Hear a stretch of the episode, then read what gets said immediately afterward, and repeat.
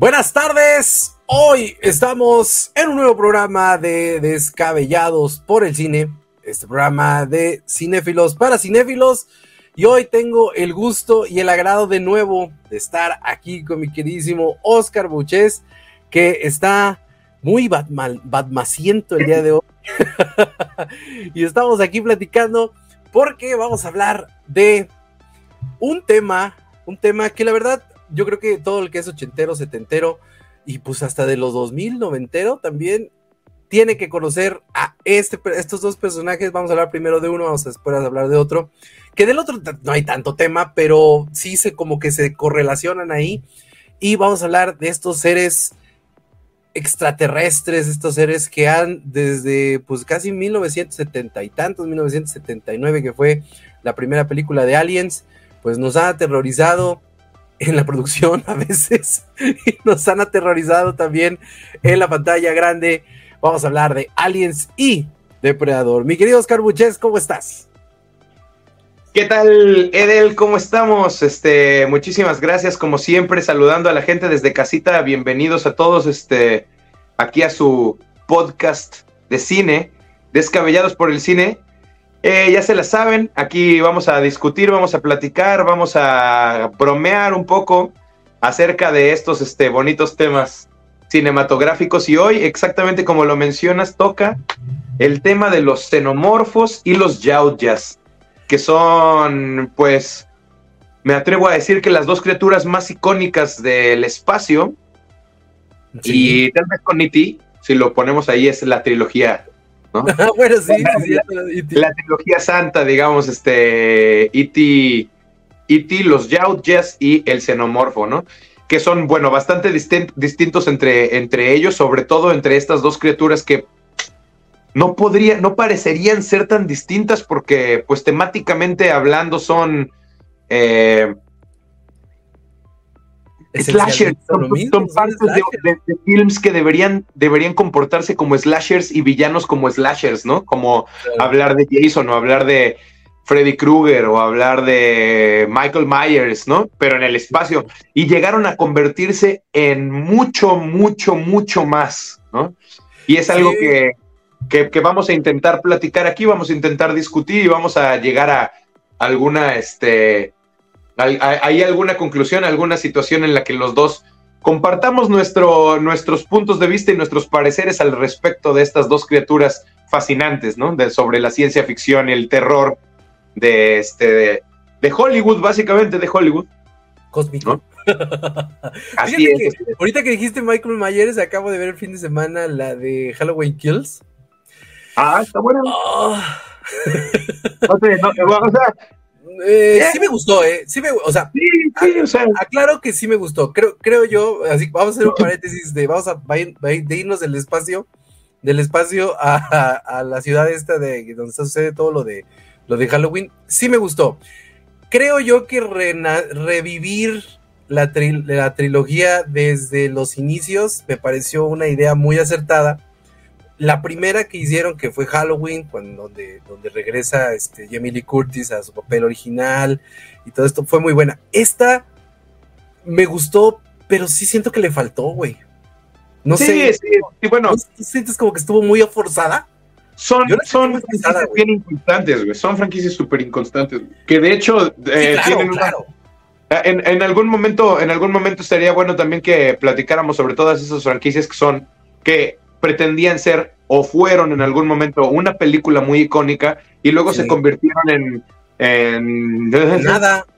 No, pues en un montón de cosas que quién sabe qué son, o sea, y, distintos directores y distintas visiones, y bueno, ya si hablamos hasta de las series y ir a, ¿no? A, este, hasta los cómics y etcétera, se volvieron sagas, eh, pues que no tienen absolutamente nada que ver con el primer, con la primera entrega, ¿no? Que es usualmente la de calidad Fíjate eh, que aquí, con, aquí con, con Depredador y con Alien pasa, pasa algo muy parecido, sobre todo con Depredador, ¿no? Sobre todo con Depredador. Ah. A Depredador le pasó, creo que es una saga que ha, que ha recibido muy maltrato, güey, ¿no? Muy, muy maltrato por parte. ha sido muy maltratada. Esa, es la palabra correcta que dices. Pero fíjate, si empezamos desde Aliens, A mí, yo en Aliens 1979, obviamente, no sé cuánto. ¿Cuántos años tú, cabrón? Yo, voy a cumplir 39. La primera es Alien. Fíjate, yo soy más, yo soy más, yo soy más grande que tú. Y yo vi Alien, si es cierto, tienes razón, Alien. Yo vi Alien cuando tenía yo, eh, Alien nació en el 79, eh, se hizo en el 79, perdón, yo vi Alien cuando tenía yo 5 años, güey. ¿Sabes en dónde la vi? En el 4 más, me acuerdo. La pasaron un, un viernes a las 10 de la noche, me acuerdo muy bien. Bueno, porque te acuerdas que pasaban. Pues haber tenido suerte. Además, seguramente la viste sin censura y así en el 4 más seguramente la pasaron bonita, completa. Exacto, güey. Y, me acuerdo muy bien que alguien me, me agradó por ser una, una. No era un terror como tal. O sea, ya estabas, ya, ya habíamos visto en ese tiempo. Bueno, ahorita, ahorita ya más grande, ¿no? En ese tiempo no lo veíamos tanto aquí en México. Pero, por ejemplo, ya conocíamos muchas situaciones como El Exorcista, como eh, eh, el mismo ET. Y entonces eh, llegas a, un punto en donde ves a alguien y te das cuenta que existe este tipo de terror como psicológico, este tipo de terror en donde el, en la primera película, si aparece el monigote que tres veces, cuatro a lo mucho en, la, en escena, eh, no, son demasiadas y, sin embargo te da una sensación como de, de terror, un terror muy, muy profundo, muy psicológico, porque te das cuenta cómo enloquecen todos los miembros de la, de la, tripulación, porque aquí en México la, la, tradujeron como Alien, el octavo pasajero, ¿no? Y, está, y estaba bien chido porque en ese tiempo, pues, no era, era este, este inicio al terror cósmico que era bien interesante y que con los xenomorfos, puta, se convirtieron en algo eh, esencial, como bien lo dijiste tú, en lo que es el terror eh, eh, de, alienígenas. Pero alguien como tal sienta las bases de, o se vuelve la piedra angular de muchas películas que vienen después, incluyendo Depredador, ¿eh? O sea, es algo bien importante, es, es un parteaguas entre, hay un antes y un después de Alien, y yo creo, y me atrevo a decirlo, que es el personaje que se convierte en la figura esencial de muchas generaciones. No sé qué piensas tú, mi querido Oscar. Bueno, este, sí, Ridley Scott ahí con su primer, con, ese primer film, eh, revolucionó completamente el género del terror, que ya estaba muy explotado en ese entonces, eh, y te digo, eh, ya, lo, ya se comenzaba a, dilucidar lo que eran los slashers en, este, en ese momento, ¿no? Comenzaba a dilucidarse. Y entonces este güey todavía no se denominaban como tal, pero ya estaban en, haciendo los pininos. Entonces este güey dijo, bueno, yo quiero hacer algo así, pero pero en otro, en otro hábitat, en otro contexto, en otro, ¿no? Con otra energía y con otro, otro tono, otro tema. Entonces creo yo que exactamente en donde, en donde hizo bien, en donde tuvo, eh, en donde tuvo el acierto, mm. fue en, bueno, dos cosas principales. La primera es que eh, tú mencionas que el, que el alien aparece poco, yo creo que más bien aparece un chingo para, digo, para hacer una película. Pero no aparece físicamente, o sea, bueno, bueno, sí aparece físicamente, pero no aparece fíjate, después, ¿no?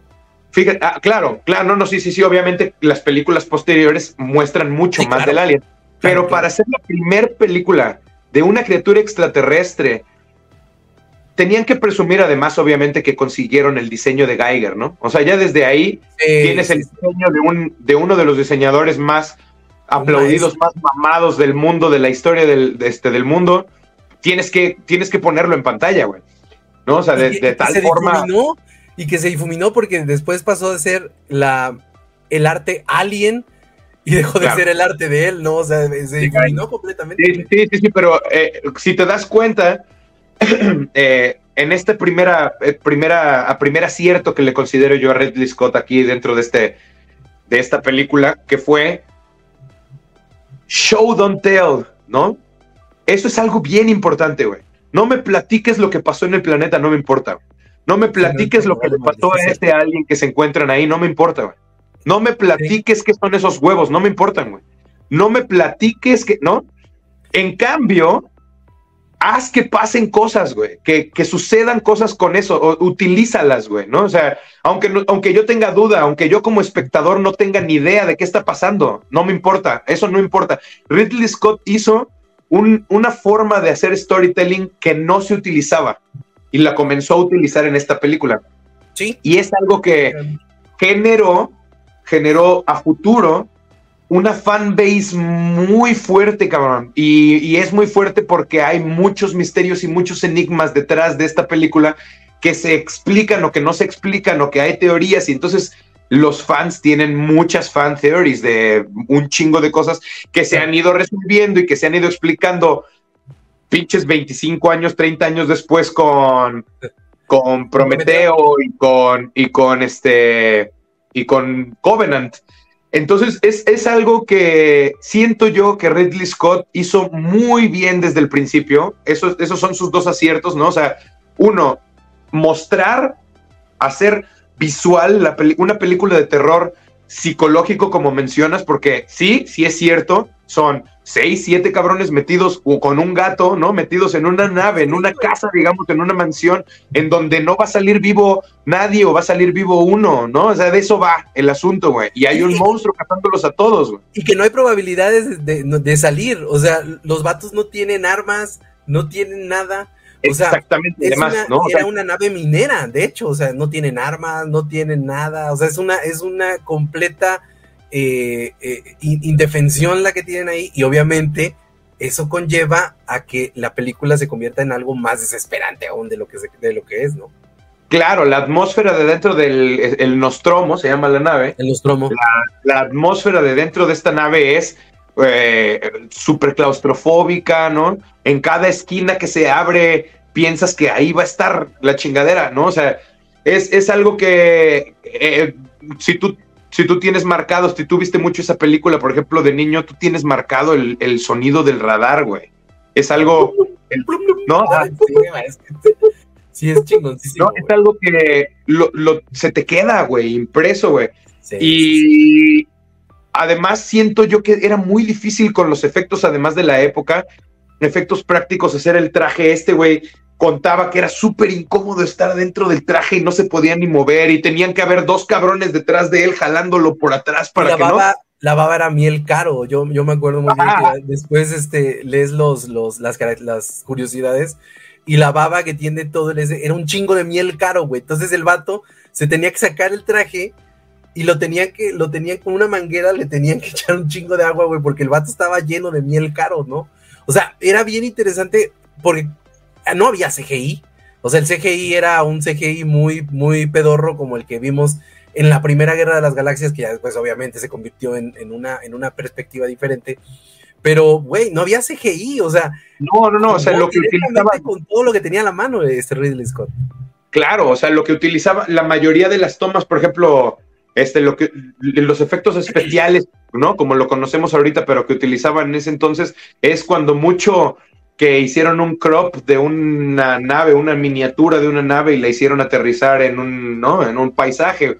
Cosas así, güey, ¿me entiendes? Esos son, esos son los efectos especiales de ese entonces, güey. Ponerle tantito que la luz, o sea, eh, ponían los focos, ¿no? Y dejaban caer agua para que se viera como las llamas de los, los, este, aceleradores, propulsores, ¿no? O sea, lo que mata al alien, de hecho, en la escena final cuando se va colgando, la escena grabada es el, mono, ¿no? El muñeco colgado de la parte de atrás de la... Está colgado, digamos, hacia abajo, güey, ¿no? O sea, suspendido aquí.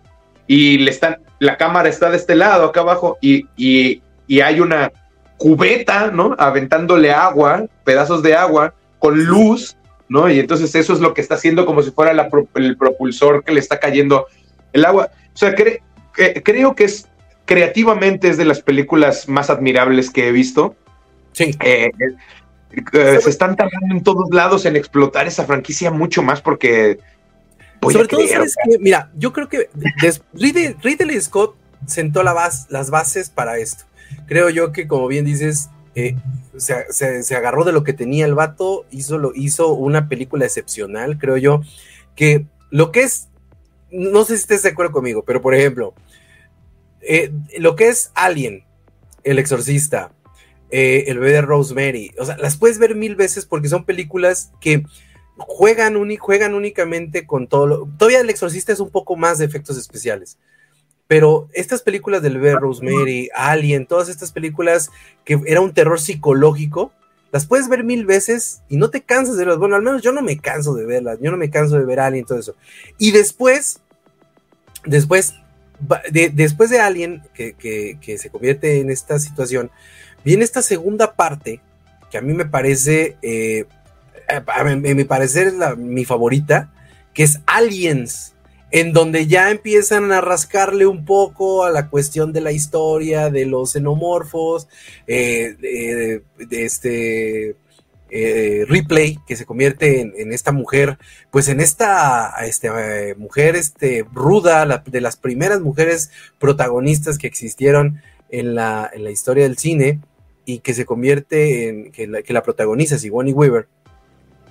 Y se convierte en esta mujer que es una referencia en el cine de acción, ¿no? O sea, invariablemente Sigourney Weaver lo dijo en una entrevista, dice, es que cuando Ridley se acercó a mí y me dijo, te voy a dar este papel, él dijo que, él dijo que ella y él se pusieron de acuerdo para hacer a Ripley una mujer este, sensible, sensible, delicada, güey. O sea, y, y, que el personaje iba, iba a derivar en eso, ¿no? Y dijo, y dijo este James Cameron, no, no, no, no, no, esta madre no es así. A ver, venga, chepa acá. Y convierte en Alien 2, en Aliens, convierte eh, a, Ripley, la convierte en la primera mujer protagonista de películas de acción. Empiezan a rascar a la historia y James Cameron creó, hace la mejor película de los de Alien, de la franquicia en, en, en toda la historia. No lo sé, no sé, de tu mejor opinión, pero para mí es la mejor que puede existir. Pues sí es la mejor calificada. Eh, o sea, donde vayas y con, con quien hables, si son fans de Aliens, lo más, digo, de Alien eh, en general, ¿no? De la franquicia de Alien, lo más probable es que te digan que su película favorita es Aliens. Eh, fíjate que a mí me gusta, a mí se me hace muy interesante y me gusta mucho la diferencia entre directores y cómo está tan marcado en esta, en esta franquicia en particular, sobre todo en las primeras cuatro películas, ¿no? O sea, es algo que, que al final me gustaría hacer un recuento y comparar entre ellos, ¿no? Entre las cuatro películas, ya que hablemos de las cuatro, comparar eh, eso, ¿no? Ese punto en particular. Pero hablando solamente de Cameron, Cameron estaba en una, estaba en, su juventud, en su plenitud. Y encima. más. Ah, pero, además estaba en su especialidad porque a él se le mega dan las segundas partes, cabrón. Es, es, su, es su especialidad, güey. Es su especialidad el vato. Lo hizo con Terminator 2, acá con Aliens, pues mega lo hizo, obviamente, ¿no? Ahora. Terminator, güey, tenemos que hablar desde la Terminator, sí es cierto hay que hablar un poco de Terminator también, sí, pero bueno, este, en comparación con la primera, la primera siento yo que tiene mucho más lore, aunque esté escondido. Ese es el, esa es la diferencia. O sea, en la primera, nadie te cuenta nada, nadie te platica nada, todo es un misterio, todo es un enigma. Y la película termina siendo un enigma. No tienes ni idea de dónde salió la criatura esa. ¿Qué pedo con LV este, 246, no? O sea, con el planeta. O sea, ¿qué onda? quién, quién colonizó ahí o por qué, quién, qué, onda con el Space Jockey, o sea, hasta, hasta hace, hasta, hasta antes de que saliera Prometeo, esas madres se llamaban Space Jockeys, güey. o sea, nadie sabía qué pedo con la criatura, qué onda. Todos pensábamos, de hecho, que tenía como jeta de elefante o algo así, güey. Y resulta que es un casco, güey, ¿no? Como un, casco como de astronauta, güey. Entonces, es un, es un biotraje, ¿no? Ah, mi, punto aquí es que la primera película tiene mucho, mucho, mucho lore, mucho contenido, mucho contexto sobre los aliens, pero no se explica, no te lo cuentan, lo tienes que ver, tienes que observar en las películas, y ponerle pausa y por qué esto está aquí en la esquinita y preguntarte y hacer teorías. Y nadie te lo va a explicar, te lo explicaron muchos años después. Con Aliens no, con Aliens se fueron a Hollywood completamente, o sea, Aliens es una película de acción con final feliz tipo Hollywood completamente en la que sobrevive no, no solamente sobrevive la protagonista, que como bien menciona, se convirtió en un ícono eh, de las figuras femeninas en el cine, que por cierto, cuando alguien me dice a mí, güey, es que apenas apenas están haciendo películas con figuras femeninas, yo digo, ah, bien pendejo. Los 80 y los 90 están llenos de figuras femeninas por todos lados, todas son chingonas, no necesitan que les hagan el paro, cabrón.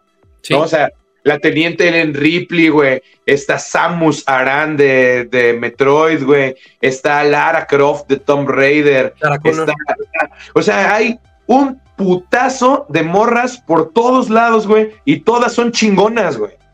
Sí, y sobre todo que era. Y, que, y, que, sobresalían sobre un chingo de güeyes mamados como el Schwarzenegger, como el Stallone, como todos los vatos que, pues que sí se daban sus entres a veces, ¿no? O sea, digo, claro, exactamente. Esa es la realidad, o sea. Se fueron a. James Cameron dijo: A ver, eh, ¿qué es lo que pegó de la primera? ¿Las criaturas? Ok. Pegó, acabe a una criatura, acá vamos a meter 200. ¿no? Ah, ok, y las vamos a hacer mucho más verga porque yo sí le voy a meter varo y sí voy a hacer efectos especiales, porque no voy a tener a millones de dólares fue, el, fue el, presupuesto original. James Cameron siempre consigue varo, James Cameron no va a... Eh, te, te, apuesto a que su película más barata, digo, de su época ya acá, porque creo que el güey dirigió Pirañas 2 o Pirañas 3 cuando estaba morro, una madre así, creo que es de James Cameron, la 2. La 2, ¿verdad? Creo, una madre así. Pero digo, ya de que, de que se hizo famoso para adelante, te reto a que encuentres la más barata de ese güey, debe ser una mamada. Debe ser una mamada. sí, sí, sí, es una mamada, güey. Sí, sí, sí. Entonces, sus proyectos son llegar al fondo de la Mariana Trench y esas mamadas, o sea, cosas imposibles, güey. Haz de cuenta que es el Elon Musk del cine, güey, ¿no? O sea, ese va. es bicho bien fumado, güey. Sí, porque de hecho no tiene muchas películas, güey. O sea, James Cameron. No, no, no, pero me refiero, no, tiene muchos blockbusters. O sea, el blockbuster que tiene es Avatar. Por ejemplo, tiene Avatar, tiene este. Tiene de, las nuevas para atrás. Avatar, la, de Terminator, la 2, tiene esta de Alien, tiene Titanic y tiene, o sea, de peso, esas son de peso. Las otras, las pequeñitas, muy poca gente las conoce, güey. Por ejemplo, sí, 2 no la, no la conocía. no, no, no, claro. O sea, lo que me refiero es que no es un hombre con, con una, como por ejemplo, como el Sam Raimi, por ejemplo, que, sale en todos lados. O sea, este vato tiene así como que sus proyectos bien definidos y, largos, güey, porque son muy largos. O sea, muy largo, mucho tiempo años, invertido. Mucho tiempo invertido, claro. Pues te digo, este, además, bueno, eh, expanden un poco en el, en el lore que ya había obviamente creado Ridley Scott, ¿no? Y con ayuda de Geiger, tanto el diseño como la, eh, la parte social de los xenomorfos ya lo tenían diseñado desde la 1, ¿no? Entonces, este, Cameron expande un poco en eso, sacando sobre todo a una figura icónica de los xenomorfos, que es a la reina, ¿no? Que siento yo que es este que es la, escena más icónica probablemente de todo el cine de ciencia ficción, que es Ripley en el montacargas con la reina alguien después de que la reina parte a la mitad a este a Lance Henriksen, ¿no? Al, ¿Cómo se llamaba? Este, ah. Este, su, su androide se llama ¿Data? No, no, Data es eso. Ah, ya no se lo olvidó. Ahorita, digo. Pero bueno, mi punto es que la 1 es un slasher film y la 1 sobrevive solamente Ripley como slasher film 1.1, o sea, escuela de slasher film. La 2 es una película de acción de Hollywood completamente. Ganan los buenos, sobrevive la buena con su enamorado, rescatan al robot y a la niña. Entonces ahí además, ahí habla, pasa un poco lo que lo que estaban intentando hacer con, e, con la teniente Ripley, que era hacer una figura eh, que fuera lo contrario a un héroe de acción convencional, o sea, ¿no? Una, una persona eh, tierna, comprensiva, maternal, ¿no? Y es lo que hace con, con, este personaje Newt, que se encuentra, se encuentran a la niña en, en este en LV 246, ¿no? En, en no, LV, ¿qué es? Bueno, no me acuerdo, pero en, el otro planeta que es donde está en la colonia, güey, ¿no? Donde ponen la colonia, ahí se encuentran a la niña y ella como este papel de que hasta ahorita estamos viendo, hasta ahorita seguimos viendo cosas que generaron, que se generaron en esa película, cosa de ver el Mandalorian, cosa de ver ahorita Obi-Wan Kenobi, cosa de ver, ¿no? O sea, es el, la, la, heroína o el héroe cuidando al niño recién nacido, al youngling, ¿no? Es algo que se, que casi casi se inventó aquí, güey, en esta película. Bishop se llamaba. exactamente. Bishop. No, y por ejemplo, también recordemos que en la segunda película, eh, Ripley, bueno, eh, eh, la, teniente, ya pasaron 70 años. O sea, del final de la Exacto, del final de la primera película a las aliens, ya pasaron 70 años cuando, cuando este, llega el personaje a la Tierra, ya su hija ya está muerta, su hija ya está muerta, eh, está muerta, eh, bueno, pues su mamá, todo eso, ¿no? y entonces ella, ella, toma en el, en, el, personaje de Newt, toma la, pues, la parte maternal de, lo que se le negó en, en, ese momento, porque recordemos que en la primera, en Alien, ella, ellos vienen ya a la Tierra. O sea, el Nostromo ya había terminado su misión y ya regresaban a la Tierra. Fueron a atender esta situación y bueno, regresaron. Ahora, el eh, la situación, como dices, bien dices tú, y, eso creo que sí me parece bien, bien esencial este, eh, eh, apuntalarlo. Se empieza a ver la diferencia entre directores. Ridley Scott siempre ha sido un hombre más sobrio, más, más, más tranquilo en la forma de filmar y más experimental. muy, exacto, muy experimental. Y también Ridley Scott siempre es muy como muy muy puntual, ¿no? Lleva, lleva el ritmo de su cinta muy, muy tranquilo a pesar de ser muy lento. Pero llega James Cameron, le, impregna esta, esta, e, este empuje, esta dinamita que necesitaba la franquicia para poder convertirse en una situación ya más como una cultura pop que otra cosa. Y llegamos a la tercera parte, una tercera parte que a mí en lo particular me gusta el ambiente, la, forma en cómo desarrollan los personajes no me agrada demasiado, pero el ambiente en el que se desarrolla esta situación de eh, la tercera parte dirigida por el señor, este, ah, se me fue el nombre, este, David Fincher, eh, pues creo yo que no es un cierre, porque en ese momento iba a convertirse en un cierre, no es un cierre digno para la franquicia, ¿eh? Creo yo, no sé, amén de tu mejor opinión, pero eh, la franquicia empezó bien, como dices tú, no me digan nada, yo no sé, yo no sé dónde salieron estos animales y termina en yo no sé cómo, cómo, cómo se va a terminar este desmadre, ¿no?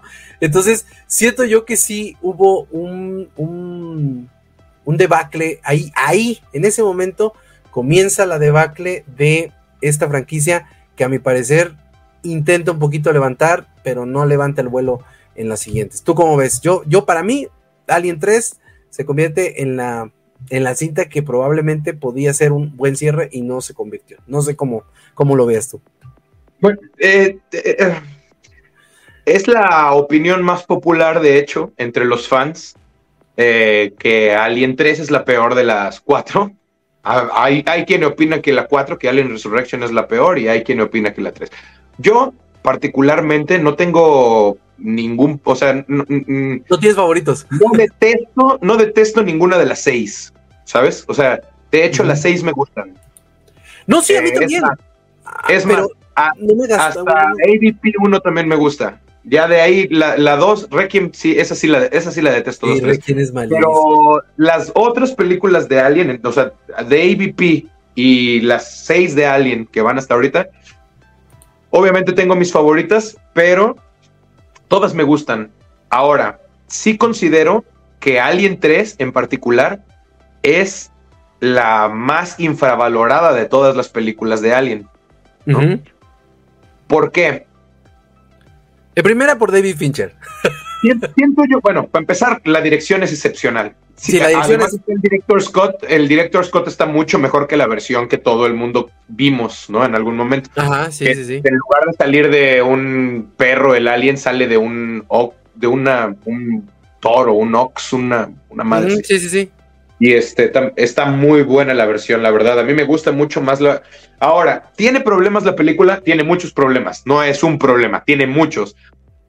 Fincher agarró ese proyecto, nadie lo quería acabar, güey. ¿no? El proyecto lo agarró Fincher y dijo, le voy a dar como pueda. Se lo habían dejado a la mitad, a tres cuartos, cambiaron de escritor tres veces, cuatro veces. Los efectos especiales, la productora dijo que los quería de una forma y luego que los quería de otra. Pero como estaban apenas este, eh, practicando, experimentando con estas cosas, la gente, eh, Fincher dijo que lo podía hacer mejor de otra forma, con efectos más prácticos, y ellos querían a huevo que la chingadera se viera como si caminara y corriera sobre el techo y las paredes. Y Fincher quería hacer un pedo más psicológico, quería hacer una película de terror, quería regresar. O sea, él quería regresar un poco a lo que hizo Ridley Scott con la 1, pero irse al extremo. ¿Me entiendes? irse un poco, irse un poco a lo que hizo Matt Reeves con The Batman. ¿No? O sea, cambiarle completamente la perspectiva al pedo y mandarlo otra vez a, una película de terror. ¿Por qué? Porque, porque Cameron, y que hizo bien y que fue un éxito Aliens, yo me atrevo a decir que el que todas las demás películas sean eh, o intenten ser una copia barata y chafa de explosiones y, etcétera, la culpa es de Cameron, porque hacer acción, hacer acción de Hollywood no es sencillo, güey.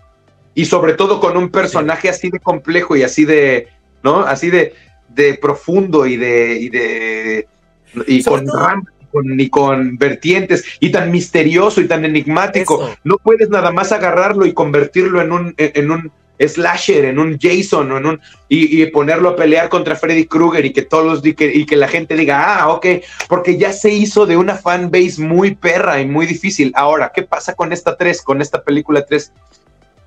Fincher dice, a ver, tu final de película de cuentos de hadas, Cameron, ¿no? Este, sobrevive Ripley con Newt y su, y su enamorado, este, y, el que por cierto su enamorado es el único güey que ha muerto por un alien y un depredador al mismo tiempo ese actor, güey, ¿no? sí, es cierto. De Paxton, Este, ¿Cómo se llama este güey? Ah, sí, bueno, aquí lo tengo, aquí lo tengo, ahorita te digo. Ajá, este. Entonces, este cabrón, güey. Michael ¿eh? Bean. Michael ah, Bean. Ah, Entonces, este cabrón, güey, este. Dice, no, no, o sea, tu final de cuento de hadas, bye, se murieron todos. ¿No? O sea, y deja tú que se murieron todos. Tú estás infectada por un alien y no cualquier alien, una reina alien, porque aquí vamos a cerrar con simbología, güey. Esta película es más metafórica y más simbólica, güey. La 3, ¿sabes? O sea, es una película que no, no es cual para cualquiera, eh, comprendo perfectamente, no tiene nada que ver con la 2, absolutamente nada que ver, güey. Y si te esperabas una continuación de la 2, entras a ver la 3 en el cine, güey, eso debe haber sido, ¿qué? Así debes haberse. Yo me imagino, yo no fui a ver las películas, el cine estaba muy chico, pero yo me imagino que si alguien vio la 2 y entró a ver la 3 con mood de que iba a hacer algo, o sea, sobre lo mismo de la 2, obviamente salieron asqueados, güey. No tiene absolutamente nada que ver. Es una película sobre sobre el sobre la, la humana, güey. Es una película sobre la condición humana, sobre, sobre, la, sobre la corrupción del alma, güey. Sobre, sobre déjame, déjame termino con esto. Sobre, sobre sobrevivencia y humanidad en trabajo en equipo a pesar de, a pesar de filias y fobias y, y, y morales. Y, ¿sabes, güey? Es, un, es una película que no tiene tanto que ver con el xenomorfo, güey. No tiene que ver ni con la historia ni con el canon. Lo único que tiene que ver un poco con canon es que sale al final Bishop, que ya no es Bishop, sino que es este güey, este, este, el, chingado este Wayland, el, jefe de todo. Ah, y, que y, es lo único que tiene más o menos de canon, güey, ¿no?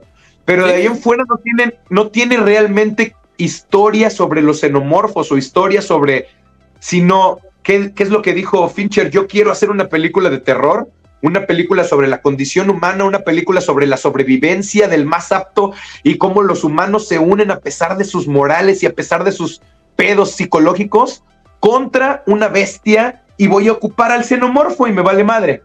¿Sabes? Claro. No tiene mucho que ver con el universo de Alien, pero sale un Alien. No, o no sé si me explico. Sí, a mí, a mí, por ejemplo, a mí me gustó mucho. Bueno, en ese tiempo eh, no era, no era, no era tan fan yo de Fincher, pero la verdad a mí me gustó, insisto, mucho la atmósfera. O sea, la atmósfera que creó Fincher alrededor de la prisión y todo eso, a mí me pareció muy buena. No me gustó tanto el desarrollo de los personajes porque eh, yo siento, eh, sentía Ripley en el mismo papel de la 2, pero con menos, menos, este, con menos recursos, vamos a llamarlo así.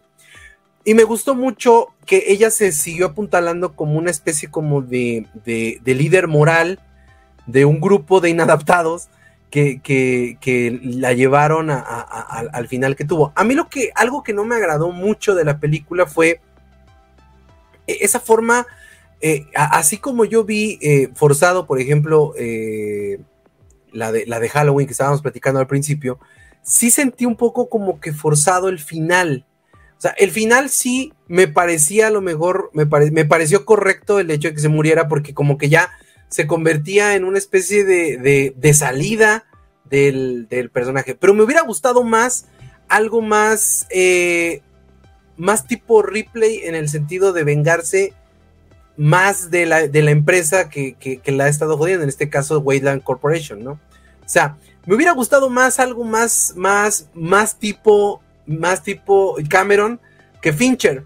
Me gustó el final de Fincher, me agradó, pero sí sentía, sí sentí como que muy forzado el asunto. A mí, como, como yo te digo, no, no quiero que se interprete como que no me gusta. No, no, no. O sea, a mí todas las películas de Alien las puedo ver un pinche día entero y me las puedo echar completas. O sea, a mí me encantan esas películas. Pero la de la 3 sí me, sí me, me, me, quedó de ver como espectador. pero siento, siento más bien que no es una película de aliens, güey. O sea. No, no, no, para nada. Sale un xenomorfo, resulta salir un par de xenomorfos, de hecho no nada más uno, un par de xenomorfos y, y un facehugger, ¿no? Salen tantito pero realmente la película no va de aliens. O sea, y ahí es donde siento yo que es un poco incomprendida, güey. ¿no? Es como, The Walking, como Walking Dead que dicen, dicen, es que ¿por qué no salen zombies? Porque The Walking Dead no trata de zombies. Ajá, exactamente. no es de zombies. Ajá, depende un poco. Sí, estoy de acuerdo, te digo, o sea, si, fuiste al cine a ver pensando que iba a ser una secuela de Aliens, ¿no? Y, llegas y ves eso, obviamente, güey, ¿qué es esto, güey? Se pasaron de lanza, güey. Lo entiendo perfectamente, güey. ¿No? O sea, pero yo creo que cada película aislada, o sea, si las ves así, no como una saga, sino cada película aislada tiene su, su contenido y, su, y si, las, si las aprecias por lo que son, todas son peliculones, todas, hasta la más culera, que para mí la más culera es la que sigue y de todas maneras considero que está re buena también, güey. Bueno, Alien Resurrection. Alien Resurrection creo, creo yo que lo malo fue el final.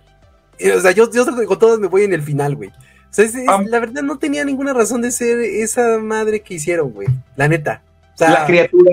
El hijo de, de Ripley. No, está riquísima, güey.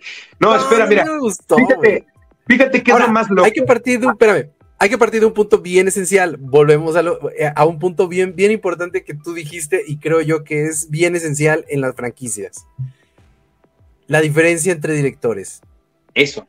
Ridley Scott James Cameron, David Fincher y ahorita tenemos a este señor Jean-Pierre Jean Pierre Junet, que tiene nada más en su haber para que nos demos una, verdadera, este, eh, que nos sumerjamos en su trabajo, pues nada más tiene Delicatessen y Amelie, que son películas visualmente fascinantes, preciosas en muchos sentidos, y a mí lo que me gustó de esta es precisamente la dirección.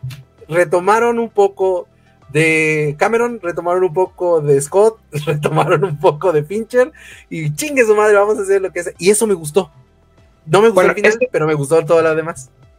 Esta película, la 4, es una parodia completamente, güey. Sí, güey, sí, no, no, no, no. Y no pasaba, no pasaba nada, la verdad ahí es donde está un poco mal, es lo que te digo, o sea, cada director es súper notoria su obra y bueno, para empezar este cine francés, ¿no? O sea, Jean-Pierre Junet y Joseph Caro empezaron trabajando juntos y tienen delicatez en la ciudad de los niños perdidos, etcétera. Luego este Caro se separaron y Junet se fue por su lado y Junet empezó a hacer por lo más conocido que tiene es Amélie, efectivamente, que es una joya. También me gusta mucho el cine, a pesar de que no soy fan del cine francés, en particular el cine de, de Joseph Caro o de, o de Caro Junet o de, de este, Jean-Pierre Junet en particular, me gusta mucho. Y esta película, lo mismo, creo yo, como digo, ¿eh? yo creo que es la peor de toda la saga, pero de todas maneras, por ser la peor, no la considero mala, ¿me entiendes? O sea, creo que está divertidísima, güey. Y creo que está muy bien muy bien dirigida. Los personajes me maman, güey. Ron Perlman puede salir en lo que sea y me hace pedazos, güey. Está de huevos. Luego su actor, este, este Popón o algo así se, se, llama, ¿no? El que es su actor fetiche, que sale en Amelie, que sale en Delicatessen también, y sale en La Ciudad de los Perdidos, y acá sale de un, lisiado en una silla de ruedas, ¿no? este, John, John ahorita, ah, se me fue el nombre. El crew de, que, llegan, que llega ahí, güey, están sensacionales, güey son, hacen pendejadas, pues obviamente hacen pendejadas. ¿Quién estuvo extra? Siento yo que estuvo extra Winona Ryder en su papel ahí, querían vender de algún momento, Winona estaba en su top y la querían vender de alguna forma y dijeron, bueno, pues la metemos extra, ¿no? Eh, o sea, sale muy poco, tampoco es como que influya, o sea, es una película de una hora 45 minutos, no es así tampoco como que sea, no, es que Winona Ryder me quitó 30 minutos de mi vida, no, sale 5 minutos y le disparan, ¿me entiendes? O sea, güey, y al ratito pues ya te enteras que no se murió porque es androide. Sí, no pasa absolutamente nada, güey, ¿no? O sea, sí, la verdad no, no es... Las actuaciones de todos son fenomenales, cabrón, fenomenales. Probablemente la mejor actuación de, de, de este, de Sigourney de las cuatro, de esas primeras cuatro. ¿Por qué, güey? ¿Por qué, güey? Hay una escena en particular, güey, en donde ellas están escapando de la nave y ella entra a, pues, ahí a las, a las instalaciones científicas y se encuentra sus anteriores versiones, o sea, ella antes de que perfeccionaran la clonación de ella, a lo que ella llegó a hacer, ¿no?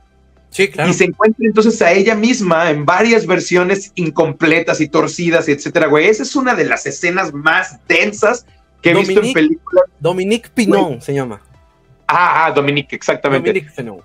Entonces te digo, güey, este, esa escena, güey, qué pedo, cabrón. Ah, yo de morro esa escena me chida, mega, mega, mega marcó así. Además, ella, o sea, la otra pidiéndole que la mate, por favor, cabrón. Muy al estilo de Aliens, cuando se encuentran al otro cabrón que le dice, kill me, ¿no? O sea, que está también ahí, lo tienen en el video y le empieza a salir la chingadera. Muy a ese estilo, güey, como una especie de homenaje. Se ve a ella misma diciéndole, mátame, güey, ¿no? Y entonces la morra chillando, güey, esa escena, güey, ¿no? Esa escena me rompe la madre, güey.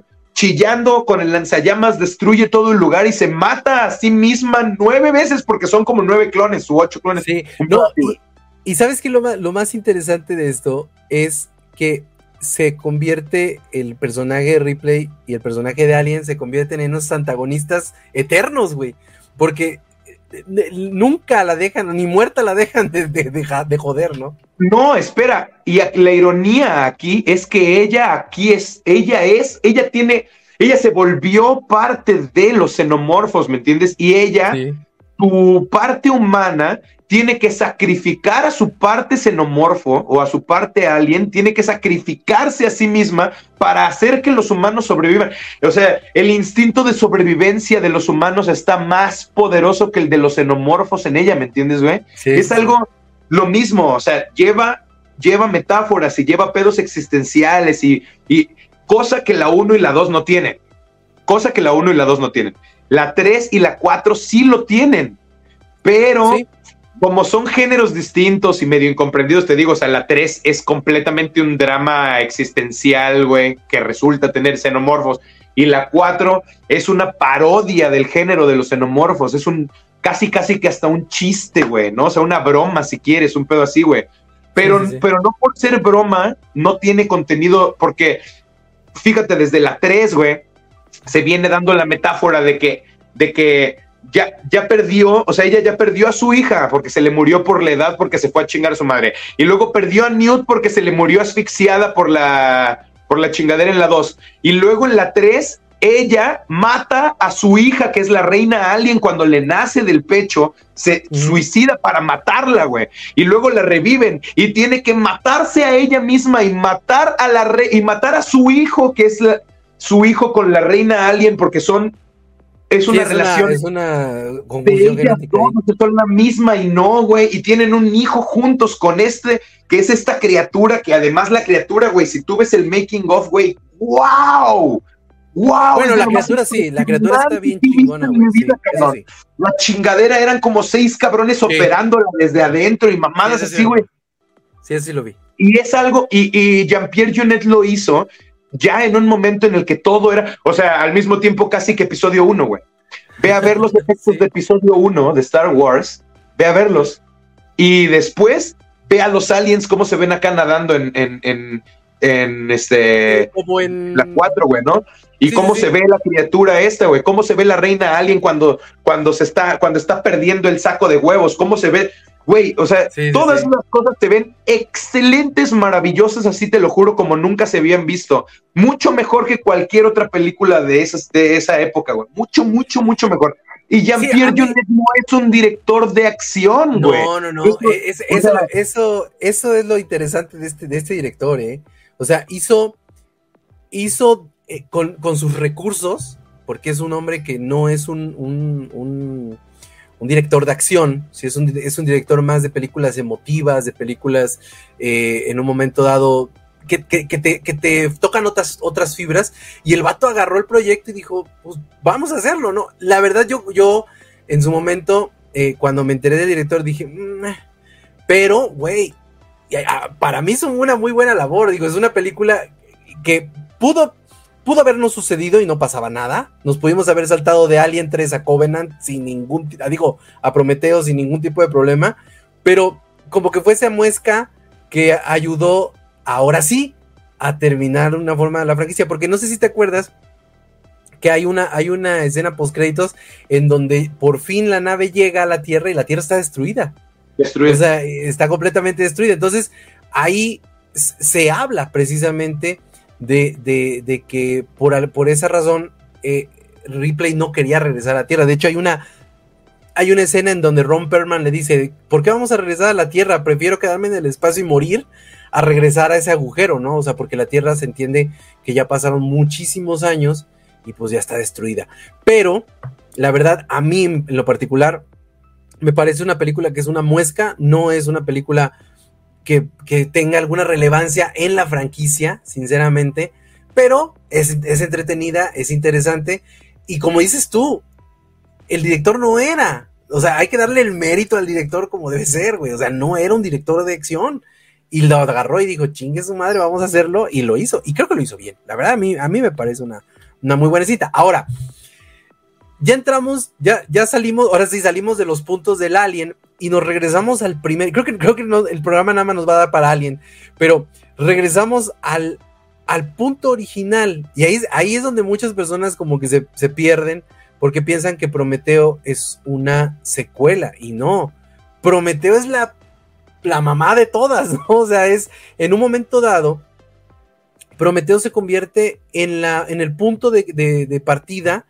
de todas las, películas de, Alien, pero es una película que retoma Ridley Scott, volvemos a lo mismo, eh, es, vuelve a impregnarle de nuevo el, patente de la marca, le retoma un poco las situaciones de las situaciones de, de Aliens con James Cameron, regresa al punto original, nos da la historia de los xenomorfos, nos da, más bien, no nos da la historia de los xenomorfos, nos da la historia de los ingenieros y de los, de ingenieros partimos en todo esta, partimos para toda esta, esta situación de Alien. Pero creo yo que la situación de los ingenieros se convierte en una nueva incógnita que sucede en la franquicia, en donde pues, nos damos cuenta que no, nunca nunca pudimos haber sido nosotros eh, aquí en la Tierra según, la, según el, universo de, Alien, pudimos haber sido nosotros hasta los xenomorfos, ¿no? En, en un momento dado, ¿no? Y entonces se convierte en algo bien interesante porque teníamos una, una línea de, historia y, y, Ridley Scott nos la abre de una forma increíble y se sigue. Creo yo que esta parte de, final en donde el, xenomorfo se pega con, con, un ingeniero me parece esencial porque entonces te das cuenta por qué el chingado xenomorfo es pues indestructible prácticamente, ¿no? está, bien, esa, parte me gustó mucho, la verdad. Bueno, aquí lo, aquí lo loco es que las criaturas que salen en esta película en particular no son xenomorfos todavía. No, son xenomorfos, exactamente. Sí, sí, sí. Se llama, me parece, no estoy completamente seguro, pero me parece que se, que se llaman protomorfos. Esa, esa, esa parte, esa, versión, esa versión que sale ahí al final del, que, que, ruge al final, ¿no? Que le sale como que tiene como el pico hacia atrás, como la mandíbula medio la serpiente. Y, es una, y es, y, los ingenieros fueron a ese planeta a colonizar. O sea, de hecho, la criatura como tal, el xenomorfo, no se sabe, no se sabe si era de ese planeta o es en realidad el ingeniero. O sea, este es un pinche relajo ahí medio. No, no, no, no, no, no. O sea, bueno, es ahí, fíjate, ahí tendríamos que hacer una plática solamente del lore de Alien. No, o sea, ya no hablar de las películas, sino hablar del lore de Alien, que, que para mí el lore de Alien es Alien 1, Prometeo y, y, Covenant. O sea, Aliens, Aliens, no, pasa nada. o sea, esos no, esas son películas que resultan tener aliens adentro, ¿me entiendes? Sí. Pero no, pero realmente no importan en la historia, no avanzan, no tienen lore, no hay nada. En la 1, o sea, es Alien, solamente la original de Ridley Scott y estas dos que también son de Ridley Scott y es obvio, pues es. su historia y es su desmadre, ¿no? Entonces, esas son las tres que te presentan eh, todo el enigma y todo el lore que necesitas saber alrededor de, estos, de estas criaturas, que al parecer han existido en varios tiempos, en varios periodos y han sido creadas eh, por, por, por, el destino, la, la, porque así es el ciclo de la vida y debe haber un organismo poderoso que se dedique a, a destruir para que pueda haber creación. Eh, o sea, son muchas, muchas teorías y va de muchas cosas, pero hasta donde vamos ahorita en las películas, eh, que yo considero de hecho que son la misma película, parte 1 y parte 2, o sea, Prometeo y, Covenant, ¿no? O sea, es casi, casi que la misma película porque van... Sí, son muy parecidas. Sí, sí, porque Covenant prácticamente podría ser eh, Prometeo parte 1 y parte 2. o sea, te, no, mucho te, están narrando, te están narrando un poco, sí, sobre los ingenieros, pero realmente no va tanto ni de los ingenieros ni de los humanos, sino de el origen de los xenomorfos, pero ¿cómo, o sea, ¿de dónde salieron? Porque en la 1 todo el mundo dice, ay, ya, y de ahí salió el xenomorfo. No, ese no es un xenomorfo, ese es otra cosa, güey. Sí.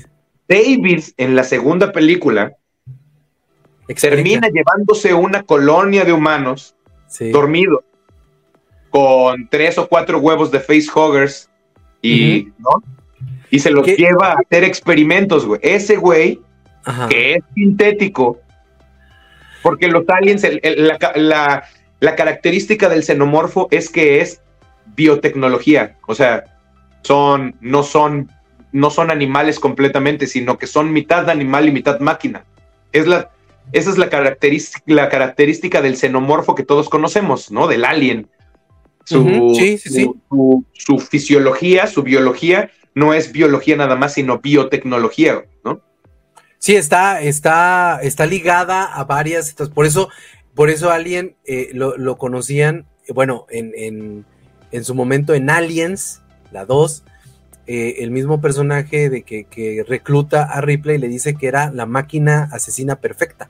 Exactamente. Entonces, este, acá nos estamos dando cuenta de quién les introdujo, quién hizo estos experimentos de tal forma que esas criaturas que ya estaba, que ya estaba él, de hecho, ya está medio domesticando en, el planeta, ¿no?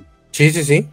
Eh, acá nos damos cuenta quién les introdujo esa parte de mecánica o robótica o eh, cibernética o etcétera a la genética biológica de el protomorfo o como le quieras llamar a la criatura antes de y, para, y quién la volvió el xenomorfo, por lo menos en esta iteración de la vida. Es que ese es algo muy raro también. O sea, por lo menos en esta etapa de la evolución, porque esto puede ser que ya se haya repetido muchas veces antes. Porque los, ciclos, sí, los ciclos, y Ridley Scott es muy de eso, güey. Estamos hablando, perdón, perdón, sigue, sigue, perdón. Si ven Raised by Wolves, por ejemplo, que también es de Ridley Scott, ¿no? Ay, eh, la cancelaron, qué poca madre. Eh, es este, es muy cíclico, es muy cíclico la evolución y él siempre trata de estas cosas. Entonces, eh, lo mismo dice, dicen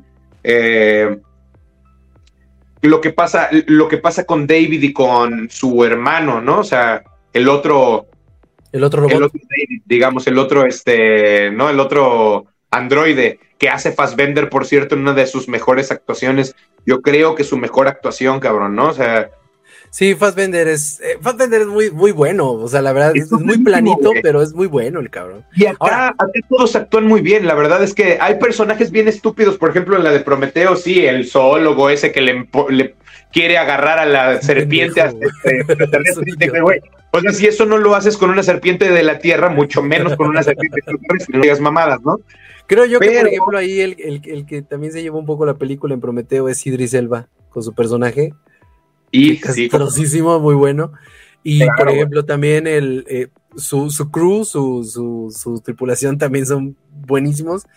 Pero yo creo que también eh, le faltó un poco de peso al personaje también de, villana de Charlize Theron. Se te hace. es una película redonda, güey. A mí me gusta, es una película muy redonda, güey. A mí se me hizo un muy buen personaje de villano esa morra, y además te voy a decir por qué porque existe la teoría, nadie la, nadie la ha ni desmentido ni comprobado, porque no hay como. Ridley Scott es muy hermético para esas cosas, güey. No anda diciendo por ahí ni divulgando. O sea, vaya, se tardó pinches 25 años en decirnos qué pasaba más o menos con los de Sí, se mamó, güey, se mamó. bueno, que también no le iba a dar, eh, técnicamente no le iba a dar para contar una historia como Prometeo. Claro, claro. O sea, bueno, el mismo... es que, es que Charlize es androide. Suena lógico, güey.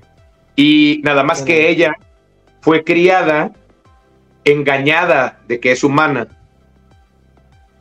Sí, suena lógico. Porque, por ah, ejemplo, El, aquí la situación de, de, lo que sucede en esta película era.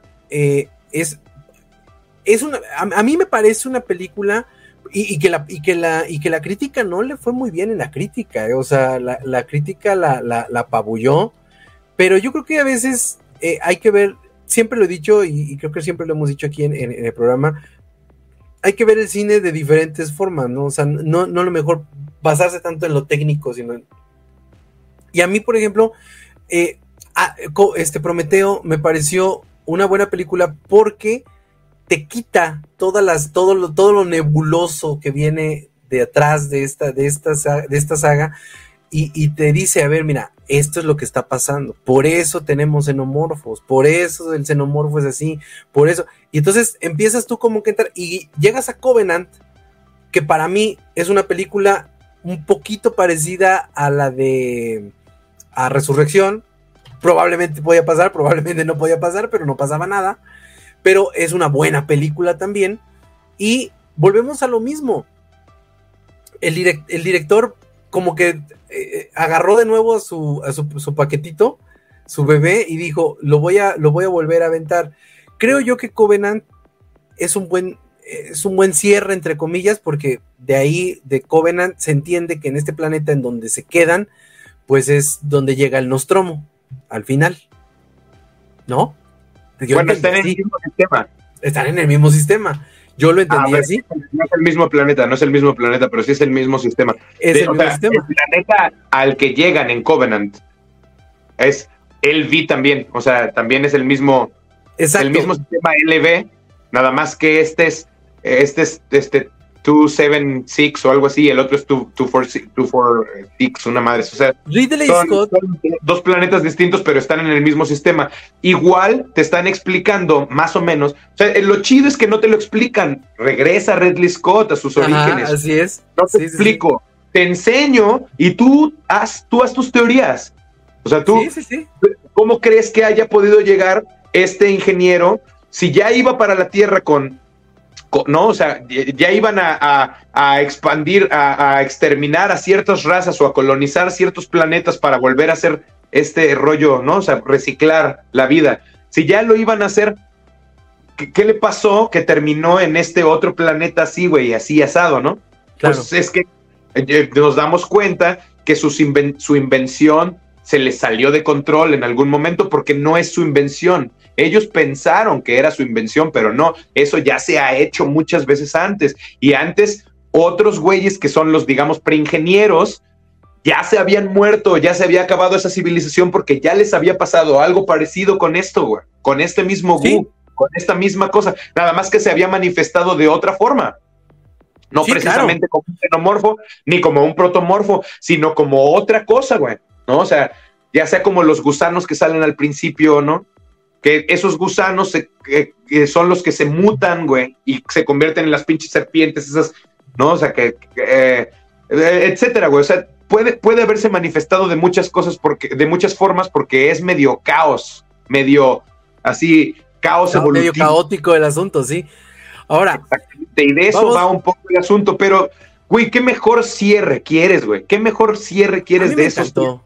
De estas tres películas, güey, de estos 30 años de mitología, güey, que David, cabrón, a bordo de la colonia de- del chingazo de humanos con los que va a experimentar, ya te diste cuenta lo que le hizo a la otra morra, güey, ¿no? O sea, Sí, cómo la estaba enamorado de ella y de todas Sí. maneras la está considerando que sea la primera reina, que dé a luz a la primera reina, güey, ¿no? O sea, y, y cómo la diseccionó y la estudió toda completa y después, güey, van, este güey, el solo, ¿no? Es el único consciente, una, un robot, güey, después de todo lo que hemos visto que les ha pasado a los robots en esa franquicia, güey.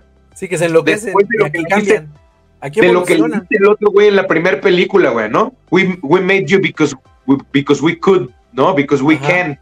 Así porque... Y- el otro güey dice. ¿Te imaginas lo triste, güey? Lo decepcionante, cabrón, que sería encontrarte tu creador y que tu creador te responda eso, güey. ¿No? O sea, eh, eh, todas esas capas que hay encima existenciales, güey, regresan completamente, güey, ¿no? Y terminan, culminan, cabrón, en David escuchando la entrada de los dioses al Valhalla, güey, convirtiéndose él en un dios creador, güey, porque es Sí. lo que va a hacer, güey, ¿no? Va a llegar a colonizar con sus criaturas de destrucción, ¿no?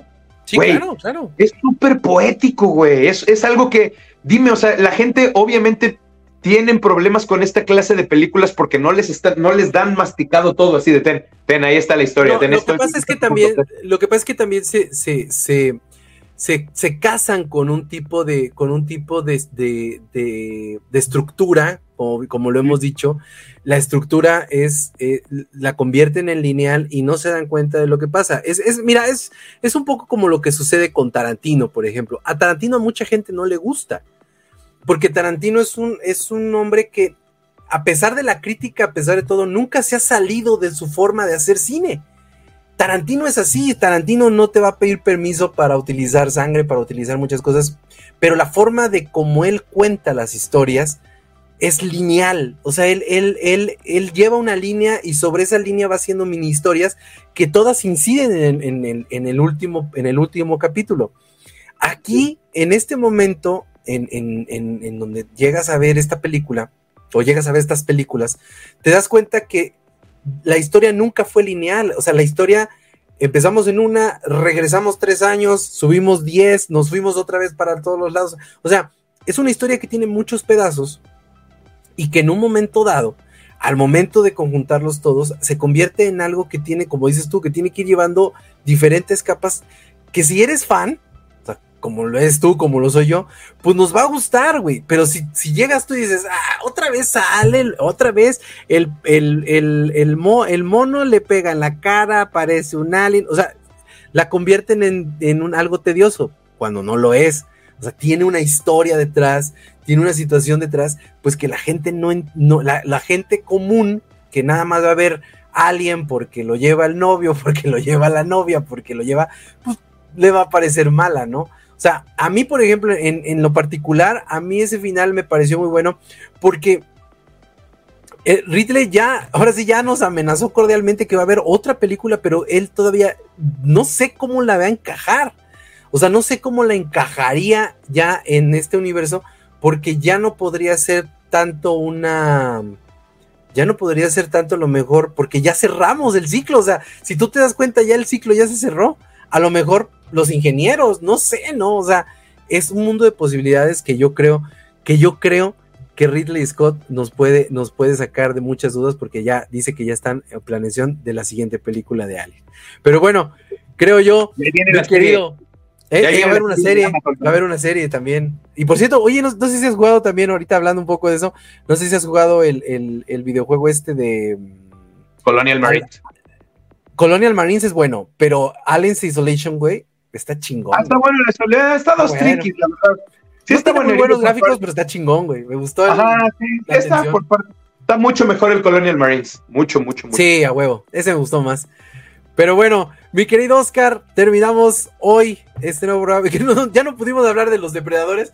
Yo creo que vamos a hacer después una, una de depredadores. Vamos a hacer una de aliens contra depredador para, para juntar más y poder tirar mierda más fácil porque de, depredador tenemos varias películas que sí hay que como que comentarlas. Fíjate que, o sea, yo siento que hablar de las películas de depredador sería hablar de la 1 y la 2, las demás valen madre. Entonces, este, madre, güey, sí podríamos hablar un poco ya de AVP y el lore, el lore bien de los aliens también ahí en medio, ¿no? Y lo cual está de huevos, porque la verdad es que estas dos últimas películas, sobre todo, abrieron así las posibilidades de lo que, de lo que se puede llegar a ser muy cabrón. Y los crossovers, güey, o sea, eh, deja tu crossover solamente con esto. Se supone que el universo de Blade Runner está metido ahí también. O sea, pueden hacer. Sí, esa, hicieron muchas mamadas, la verdad. Pero bueno, vamos a dejarlo en un nuevo programa de Descabellados por el Cine con mi querido Oscar Buches. Nos vemos la próxima semana en todos los programas de permanencias voluntarias aquí en su canal Cinemaguismo. Nos vemos, mi querido Oscar. Estuvo muy chingo el programa del día de hoy y nos vemos la próxima semana en un nuevo programa de Descabellados por el Cine. Mi nombre es Ede López. Hasta la próxima.